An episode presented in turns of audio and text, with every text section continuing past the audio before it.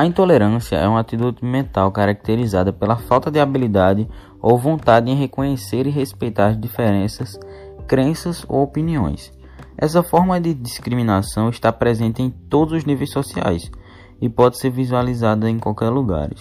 Os lugares principais onde a gente encontra a intolerância é no futebol, na religião principalmente. É, no Brasil existem diversas religiões e constantemente é encontrado casos de intolerância religiosa, que é considerado um crime atualmente no Brasil.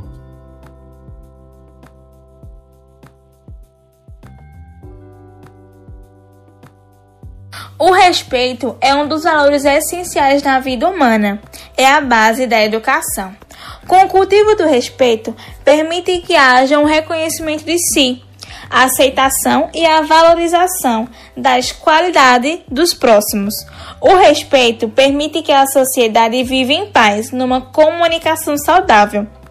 Um dos valores importantes do ser humano é o respeito e tem grande importância na intenção social. Uma frase de Padre Fábio de Mello diz assim: Amar alguém é viver o exercício constante de não querer fazer do outro o que a gente gostaria que ele fosse. A experiência de amar e ser amado é, acima de tudo, é a experiência do respeito. O diálogo entre posicionamentos diferentes. Em primeiro lugar, tenha em mente que é muito importante valorizar o debate acima das paixões, há a necessidade de discutir as ideias para que possa haver uma evolução do senso crítico e da percepção social. Então, a dica é saber falar, ouvir e rebater no campo das ideias, evitando ao máximo uma passionalidade nociva.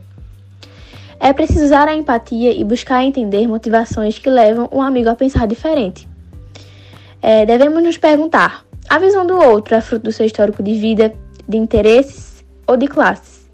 De concepções religiosas e, mesmo assim, vale para suas próprias convicções. Sempre questione a si mesmo, questione as suas motivações. Também é importante buscar referências teóricas. Tente se basear em fatos, em dados e não em achismos. Além disso, faz parte do processo. Além disso, faz parte do processo de amadurecimento lidar com as diferenças. Há certezas de que ambos os lados podem conter falhas. Saber ceder é sinal de maturidade e de acolhimento. E muitas vezes ter posicionamentos diferentes em relação à política, religião e outros temas nos trazem mais repertório de vida. Devemos opinar negativamente sobre as escolhas pessoais dos outros? Acima de tudo, temos que ter respeito. E também tem que tentar compreender o ponto de vista alheio. Pode até parecer difícil, pois algumas opiniões podem parecer completamente sem sentido para você. Mas às vezes temos que se colocar no lugar do outro e tentar compreender o seu ponto de vista.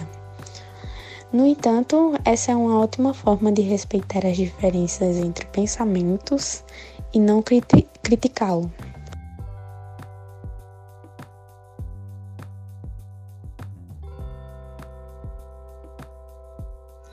A paz é um estado ideal de felicidade e liberdade entre os seres. Várias organizações religiosas têm o objetivo de alcançar a paz mundial, mas fica o questionamento: quais os principais pilares para a construção dessa paz? A ONU, por exemplo, traz a educação, os direitos humanos, formas inovadoras de tecnologia e a diplomacia como esses pilares principais para a resolução de conflitos sem que precise haver guerras. Diante de tudo, é dever, como cidadão, saber respeitar as opiniões e escolha das pessoas, mesmo sendo diferente de como você pensa. Todas as expressões religiosas devem ser igualmente respeitadas e protegidas assim como a opção de não ter nenhuma religião. Bom, ainda para aquelas pessoas que, mesmo não sabendo respeitar o próximo, a Constituição Federal vem para punir, com a Lei 9.459 de 2007, pune com multa e até prisão de 3 anos quem zombar ou ofender outra pessoa por causa do credo que ela professa ou impede de atrapalhar as cerimônias religiosas.